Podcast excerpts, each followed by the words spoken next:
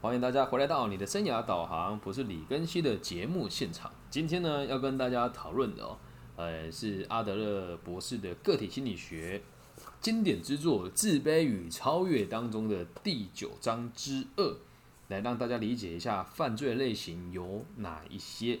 但是，诶，在这个开始之前呢，现在我们要做的内容呢，本质上会延续到第九章之一的这个了解犯罪的心态。然后帮大家做个中诊，让大让大家理解哦，犯罪者真正的苦衷，还有为什么会成为犯罪者。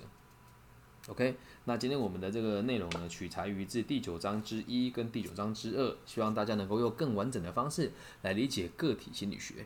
那其实，在这个大众的节目当中哦，也要跟大家分享，就是阿德勒博士写这本著作，还有研究个体心理学的目的，也就只有一个，让我们的社会呢可以更加的安定。而这是亘古不变的定律哦。犯罪者或者是犯罪行为居多的这个国的这个这个地区呢，诶，可能这个社会呢的动荡的机会就比较高。因此，我们也花了几集的时间来跟大家讲述犯罪者的心态。所以也请大家花点时间理解吧，因为毕竟这在主流市场里面呢是比较少人会探讨到的内容。嗯，像刚刚我刚执行完这个。台湾很多生涯辅导老师的这个培训哦，所以在这方面呢，呃，犯罪行为也确实是我们要去关注的原因之一。因为会犯犯会犯罪的状况，也都是因为来自于对自己的肯定不够多，还有很多种种事情累积才会成为罪犯。OK，那我们就开始喽。我们在进一步的介绍犯罪精神突然与怯懦的关系之前呢，我们要阿德勒博士说，他要先驳斥所有的犯罪。都是精神错乱的说法。很多人说犯罪啊，有可能是这个精神错乱，但实际上阿德勒博士说根本就没有这一回事。这也恰恰巧巧的说明了我们现在在台湾很多人会说啊，因为我喝了酒，我吸了毒，所以神志不清而犯罪，进而减刑。这个状况现在不止发生过一次哦，所以阿德勒博士也很驳斥这种说法。精他们都是有精神错乱的做法。阿德勒博士说：“确实有精神病的人犯罪，但他们犯罪的原因不同，所以我们不能要他们为犯罪负责。而大部分的人犯罪，是因为我们不了解他们，又或者是我们不理解他们为何犯罪，所以也有可能是我们用错误的方式对待他们，才导致于他们变成了罪犯。那这边跟蓄意伤害不一样啊，有些人就是会用一些方法去规避一些刑责嘛，但我们今天就不讨论哦。”所以，我们要知道一件事情哦，大部分犯罪的人都不是精神疾患，而有精神疾患的，他们确实也有犯罪的可能性，但他们不占比率的多数。所以，不能要这些真的有精神疾患的人为他们的犯罪行为负责。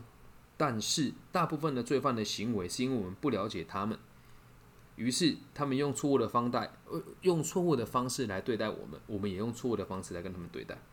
同样的。在这里面呢，我们也必须得排除弱智犯罪的刑责。有些孩子是有智能障碍的。讲到这地方，我会心疼的原因是，在我这几年的戒治的辅导工作里面，有很多人真的是智能上有障碍。可是这个智能障碍判定很很惟妙惟肖啦，就真的你要在台湾弄一个智能障碍的认定哦，也就是一些方法跟一些流程走一走就好。但是有些孩子他连这个机会都没有啊。他根本连上课的机会都没有，去上课也都在翘课，也没有人管他。所以这样子的弱智的犯罪的行者，我们应该要排除掉。因为很多人的犯罪行为是来自于幕后人士用钱财作为吸引，来煽动他们的贪欲，所以他们受下这样子的，他们犯下这样子的罪行哦。简单的说，他们也是受害者。这样能够理解吧？我知道很多人会觉得这是为他们脱罪的说法，可是实际上真的是这么一回事哦。你说这些孩子好端端的，干嘛每次去贩毒啊？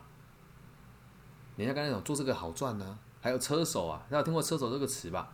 呃，车手这在台湾名词比较常出，就是他会跟你说：“哎呀，这个某某人，你去帮我某个便利超商超商领出这个六万块台币，然后领出哎两万块台币，然后你跑三台作为收这个 ATM 的这个叫什么自动柜员机，然后领着领着你就被警察抓走了。”那他们也是说要煽动，为什么好赚呢？他们觉得这样可以啊，说啊，你有没有种啊？你不敢吗？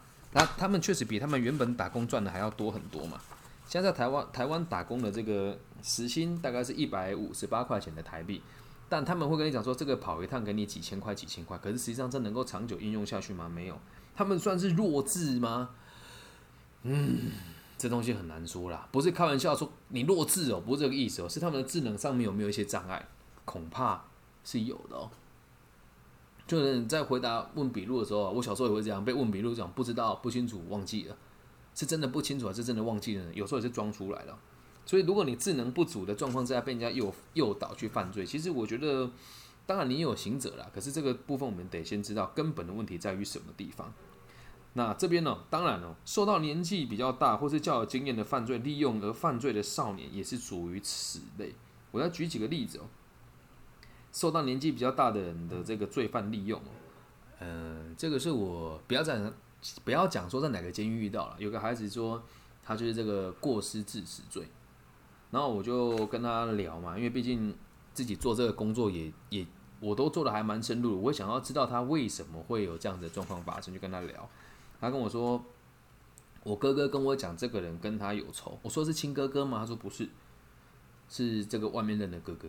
我说：“那这哥哥照顾你吗？”他说：“我在家里都没有人管我啊。”我说：“你怎么认识他的？”他说：“我在这个网吧认识他的哦，网咖、网咖、网吧哦，都一样了。”他跟我说：“只要跟他一起打电动，或是他有事情找我帮忙，他就会每天帮我出钱让我去网咖。”然后他还跟他讲，他很关心他。我说：“那他关心你在哪里？”他说：“他就一天都给我一一百五十块包台啊。”我说：“他给你一天一百五十块钱台币，你就为他杀人哦？”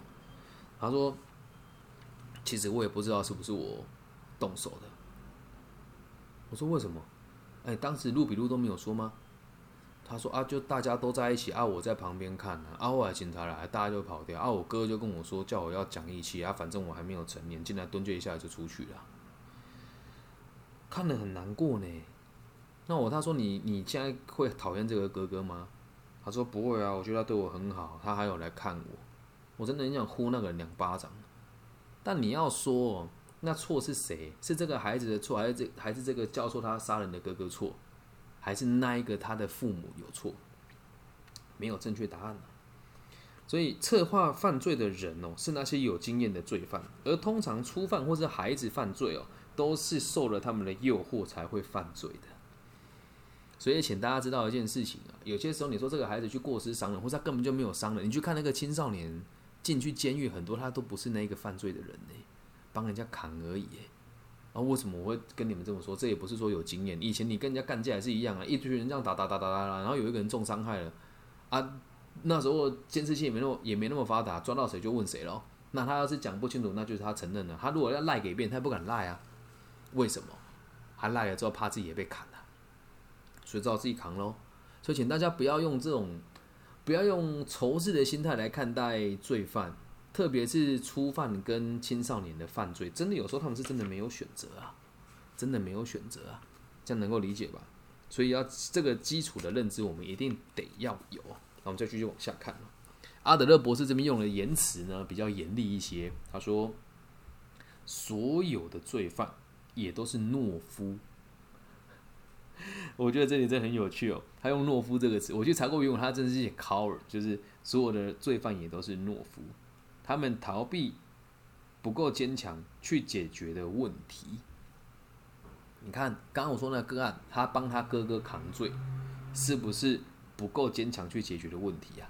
你说，哎，他扛罪这很有种，哎，no no no no no，这不是解决事情的方法。他嘴巴虽然说是这个哥哥很照顾他。他帮他扛，但实际上是他自己也知道，如果今天不扛，这个哥哥肯定也不会放过他。不想被砍，所以待监狱。很少人会理解这些事情啊！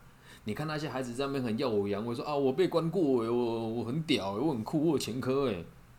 实际上是认他屌吗？不是，他不扛会被。其实也不会啊，但他们会这样子被胁迫，所以他就不够坚强啊。他觉得自己没办法捍卫自己，与其被人家乱刀砍死，那是他们的恐惧跟他们的认知哦。与其被老大乱刀砍死，我还不如去监狱蹲，蹲出来之后可以跟大家吹牛说，我蹲过，我有前科。大家就大家会觉得前科到底有什么好骄傲的？对啊，我也就是有什么好骄傲的。但他但他们的心里面，我一不会读书，二父母不关心我，三学校老师也不在意我，四大家都觉得我是问题孩的孩子，我进监狱洗个这个字迹出来，不就是更更嚣张、更雄伟吗？所以他们也只是用某种程度上来逃避无法解决的问题而已哦。因此啊，我们可以由他们面对生命的方式，与所有与与与所犯的罪行来看出他们的怯懦。所有的犯罪者都是怯懦的。当时在看这里的时候，我在想一件事哦，杀人很有种吧？那也叫怯懦吗？其实你要知道一件事，杀一个人哦，比解决问题要容易很多了。听得懂吗？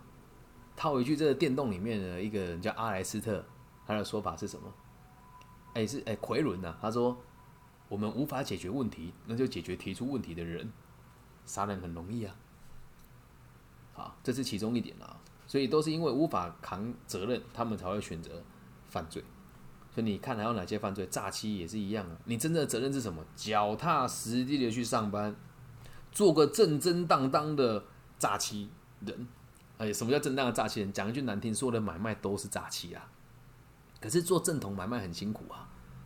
就讲在台湾做房屋中介好，你要考过执照，然后呢，你也还要有这个足够的采访的哎探访的案量，手上要有足够的委托数，然后要被拒绝好几次才能够成就一单。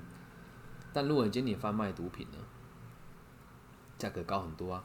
也轻松很多啊，还不就是不够坚强，吃不了苦嘛，想捞偏门嘛，所以这就是懦弱的意思哦。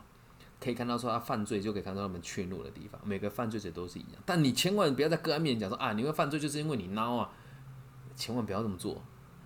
孬的人绝对不能接受你说他孬。你今天如果跟我说李根新你很孬，哎，我 OK 啊，I'm fine，我知道自己有多坚强。你说我孬我没有感觉，可是你要去对他讲这件事，你要知道你有你会有很大的危险哦。那他们会躲藏，这些罪犯会躲藏在黑暗和隔绝的地方，有的会用偷袭受害者的方式，在受害者反抗以前就亮出武器。他们会认为这样子的罪犯是很勇敢的，但我们不应该愚弄而赞同他们的勇敢。有的人是随机伤人啊，某种程度上也是想要让人家觉得他很厉害，他很很酷。他很屌，但他的目的也是只有一个：你希望别人尊重，你希望别人怕你，不是不是遛鸟给人家看，不是拿刀捅人家，这是错误的行为，这是犯法的。哦但他们在过程当中就会觉得自己好像取得了什么权利一样。这里其实很有趣的哦。我举一个真实的案例给大家听哦。嗯，反正都过那么多年，跟大家自我揭露也无所谓啊。呃，大家有拿过真枪吗？在小时候，我有阴错阳差的看过某一把土制手枪，拿在手上的时候，真的有一种，哇，我是整个村庄里面最牛逼的人啊，人家惹不起我啊，就这种感觉啊。如果那时候有人煽动我对某一个你不喜欢的人开两枪，我也有可能会做这件事哦。因为确实在那个年代，我们也会饱受欺凌啊。突然有一个人给你一个至高无上的权利，一把枪，你难道不会晕头转向？对吧？小时候的世界就这么单纯。如果你长大之后给你金钱、给你权利，你还不腐败吗？一样的道理啊。所以哦，犯罪这个行为是一个懦夫在模仿英雄主义的行为。他努力追求一个满足个人优越的虚幻目标。他们喜欢相信自己是英雄，但这就是一个错误的人生观。人生观了，在常人的眼中呢，他们是很失败的。当流氓很威风啊。犯罪很威风啊，在伤害被害人的时候，觉得自己掌控了一切啊，但这是正确的行为吗？都不是哦，他们只是想要让人觉得他很厉害而已。所以跟大家说，如果你真的在路上遇到歹徒的时候，千万不要惊慌失措，也不要仓皇逃命，也不要尖叫，冷静的呼喊就好了。不要在那啊救命啊！他看得很兴奋啊，有这样能够理解吧？那如果真的是你，我们能够理解这个事情的话，就千万不要激怒他。对，你可以跟他好好的谈，跟好好的理解。这是我自己发生过的一件事啊，在我高中的时候，十七岁，高中二年级，跟我当时的女朋友去剑湖山玩，有一个扒手，在这个看这个特技舞团的时候，他把手伸进了我的包包里面。那我当时一察觉到终于，会有直觉反应嘛，小时候是踢跆拳道，也有在某一些社区教防身术，我就直接反折他，把他压在地上。一个男生很瘦小，如果我当时逞英雄的话，我很可能被捅两刀啊！知道为什么吗？有一个扒手在，通常是有个集团存在。这样子的人通常都是群体行动的。你再怎么厉害，在那么暗的状况下被划两刀，你也都完全不知道。所以我当时就跟他讲说：“不好意思，惊动你了。那这个钱包我不能交给你，不好意思，不好意思。”然后我就把他，我就把钱包收着，然后带着我女朋友马上离开。千万不要跟他们硬碰硬。很多人会觉得啊，这个英勇杀敌跟罪犯正面冲突，刚很很帅。你的生命不应该这个地方浪费，而且他们通常胆子都很小。所以你不用去威吓他，说啊抢劫怎么样？不需要，也不要放大你个人英雄主义，因为他们最想要就是让人家把他们当做英雄来对待，这样能够理解吧？我们知道他们是懦夫，假如他们明白我们知道，对他们来讲就是一记重击呀。而这些人很有趣，他们又互相吹嘘哦，他们会自以为聪明过警察，并且常常认为你们永远都抓不到我，而这些想法膨胀了他们的自负跟骄傲，用这样子的方式认为自己是很有价值的。但很不幸的事情是哦，只要我们仔细的调查每一个犯罪者的历史哦，我相信哦，一定会显示出他们其实都曾经犯过罪，只是没有被抓到而已。你要先知道啊，会被抓到都是已经已经犯了好几次，就是还会被捉到。你偶尔做一些小偷、小拐、小卖都不到会被抓了，这能够理解吧？这个事实确实令人遗憾了。他们被抓的时候。他们的想法不是觉得很后悔、很忏悔，没有，他的想法会是：靠，我就是不够聪明啊！下次我认为更聪明的，你们就抓不到我了。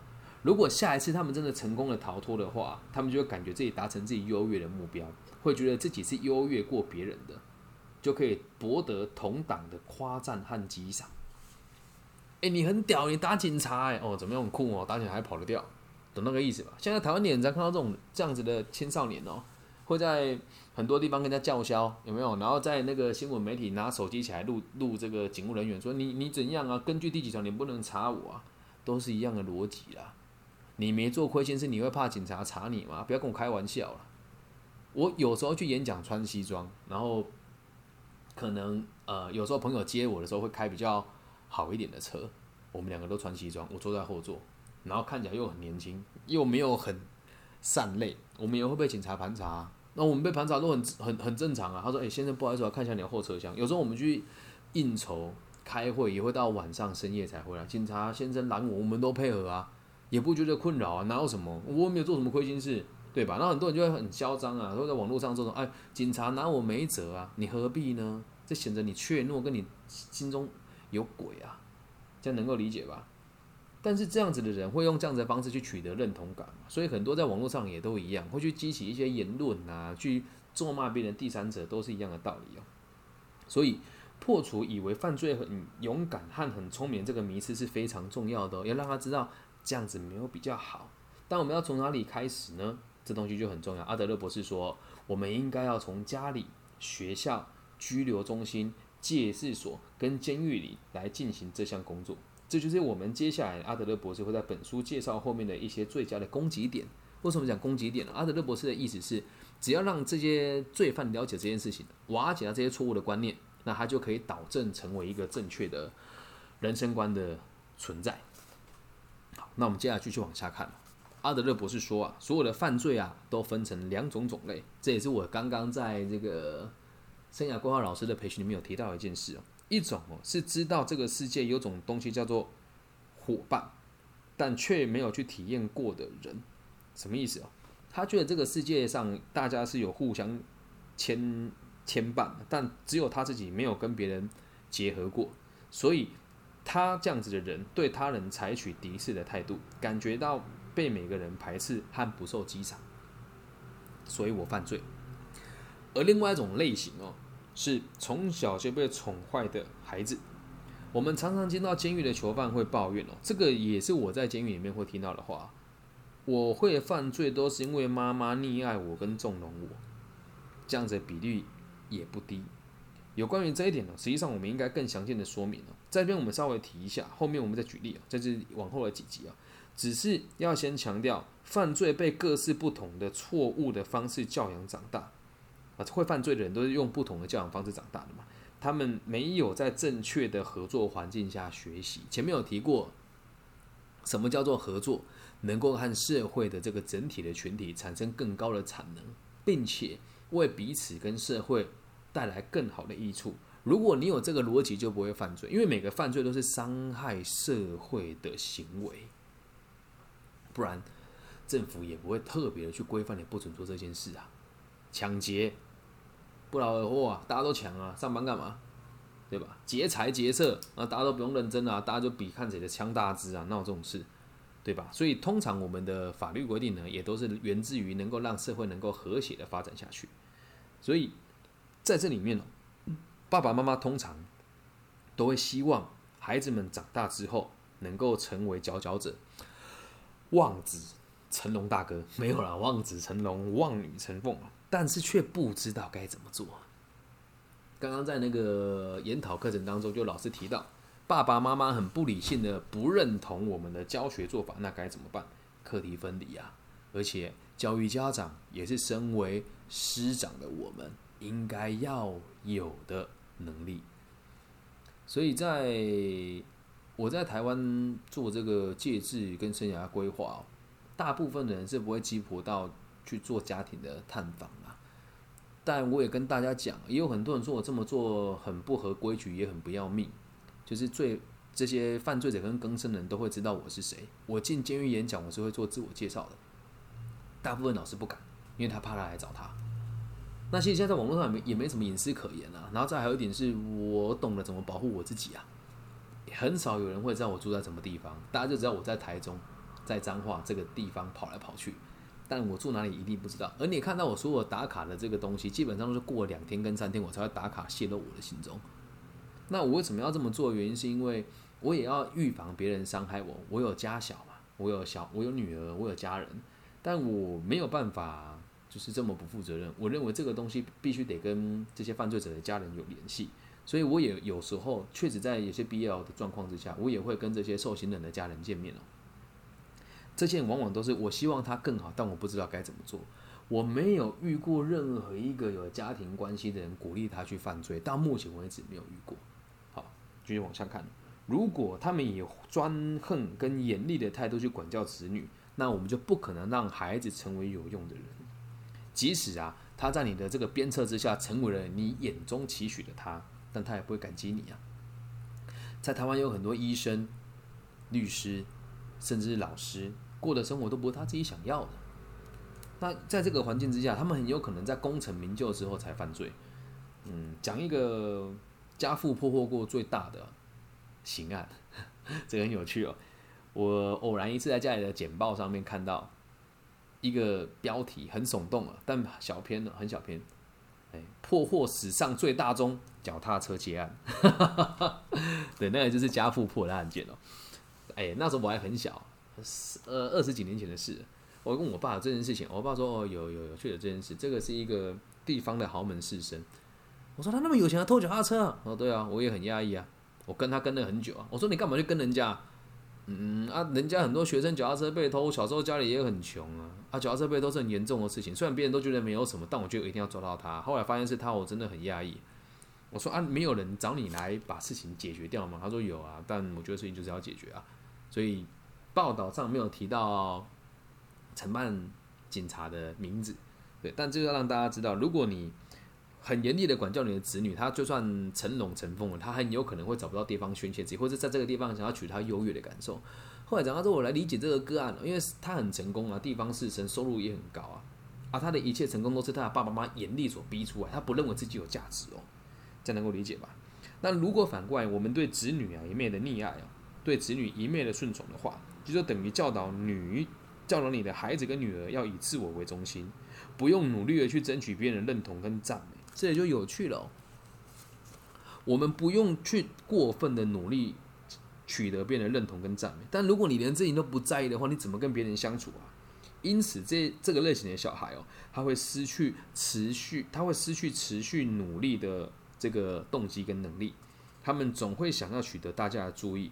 总期待获得到一点什么，如果他们找不到一种轻松的方式来获得满足，就会怪罪某件事情或怪罪某些人，而这样子的人犯罪的机会就会特别高。那说穿了，还不会都还不就都是不够勇敢吗？对吧？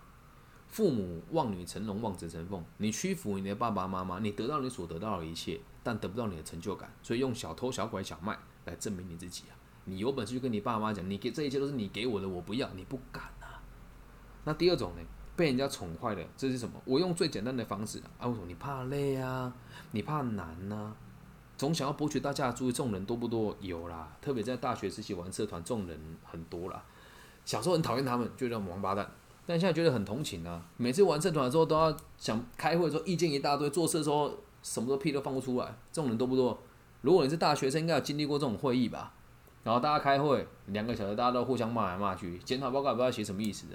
活动棒已经够累了，还要坐下来开检讨会，要检讨个屁啊！累都累死了。然后很多人就在指，就是这边指三道四。很多学长姐说：“啊，这是传统啊！”啊，学长姐自以为是，你要跟人家自以为是哦，理解吧？有些人有这样子的潜在的因子，他没有犯罪，但没有犯罪就不代表他没有错。有些人不犯罪，但他的存在比犯罪还要更过分，对吧？在台湾，很多五六十岁的男性没有工作过，都在自称自己是董事长。家里有钱呐，土地被他败的差不多啦。那土地败完之后，儿女也出社会啦，儿女每个月一个月给他一万块，他不是每天都有被动收入？那你说这种人有没有比罪犯还要更可恶？有啦，早该就抓去关了，枪毙都不为过啊！这样能够理解吧？我知道这么说可能会有点严，太过于严厉了，但这也是实话啊。一个无法跟一个无法跟社会相处的人，你成为犯罪者的几率就很高。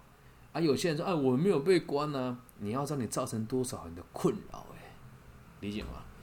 以上哦，就今天的节目内容。希望大家可以把这一集分享给曾经犯过错的人，或者是现在正在接这个家里有人在接受这个矫正的教育的，又或者是你有一个不负责任的这个爸爸妈妈在做这件事情，你可以把这集分享给他听，然后你也可以自己想一想，我能够为这个社会多做一点什么，这样能够理解吗？犯罪者不可怕，那是我们每一个人的责任。只要我们多付出一点，这个这个社会上就能够降低更多的这个犯罪的机会。